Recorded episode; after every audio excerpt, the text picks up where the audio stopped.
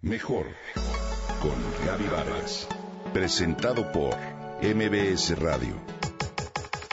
Mejor con Gaby Vargas.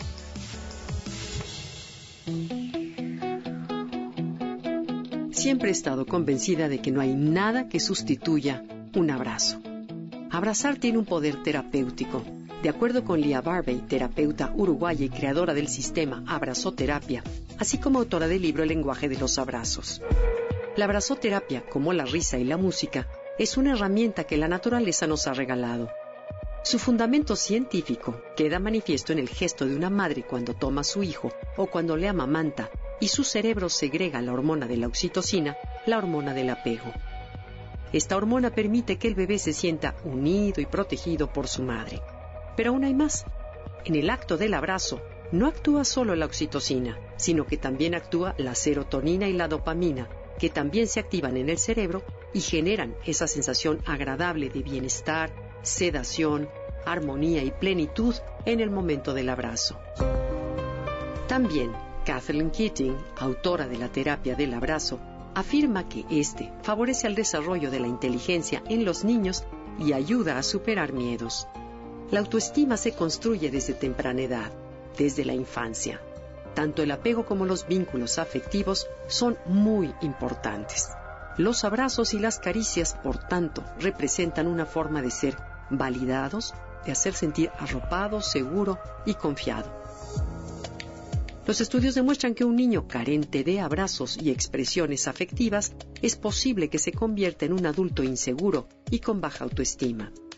En los adultos es posible que un abrazo combate el insomnio y reduzca la tensión. Los abrazos son un lenguaje especial que comunica con alta eficiencia las emociones que experimenta nuestro cuerpo sin necesidad de hablar. De acuerdo con investigaciones recientes realizadas por el Instituto de Investigación en la Escuela Universitaria de Medicina de Miami, el contacto físico que genera un abrazo nos llena de energía tanto al que abraza como al que recibe el abrazo. De hecho, el estudio revela importantes efectos del contacto físico en la recuperación de la salud. Así, estos, por ejemplo, tienen efecto en recién nacidos prematuros, quienes se recuperan mucho más rápido, pero también intervienen en la mejoría de los niveles de glucosa en niños, por ejemplo, con diabetes y en el sistema inmunológico de pacientes con cáncer. En este tema se comprobó que un abrazo promueve la generación de glóbulos blancos, factor que te ayuda a mejorar tus defensas y recuperarte más pronto de enfermedades. De acuerdo con David Spiegel de la Universidad de Stanford en California, el abrazo como soporte afectivo mejora la calidad de vida de pacientes con cáncer metástico de mama, además de que puede disminuir su dolor hasta en un 50%. ¿Cuántas veces has dicho o has pensado, necesito un abrazo? Esto te permite recuperarte rápidamente de algún problema cotidiano en tu día. Así es que, de manera intuitiva, sabemos el poder que ejerce un abrazo sobre la salud, pero también sobre nuestro estado de ánimo. Los abrazos son uno de los mejores analgésicos que existen, tanto a nivel físico como emocional. Favorecen también la circulación en los tejidos blandos, disminuyen la tensión muscular y producen un efecto de distensión o relajación. ¿Por qué no?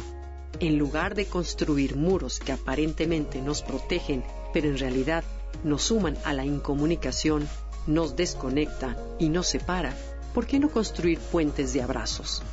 Abraza sin motivo alguno a toda la gente que te rodea y quieres. Seguro es otra forma de vivir mejor.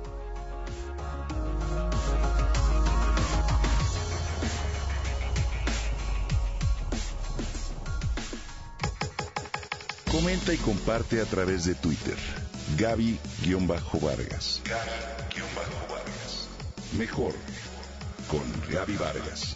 Presentado por MBS Radio.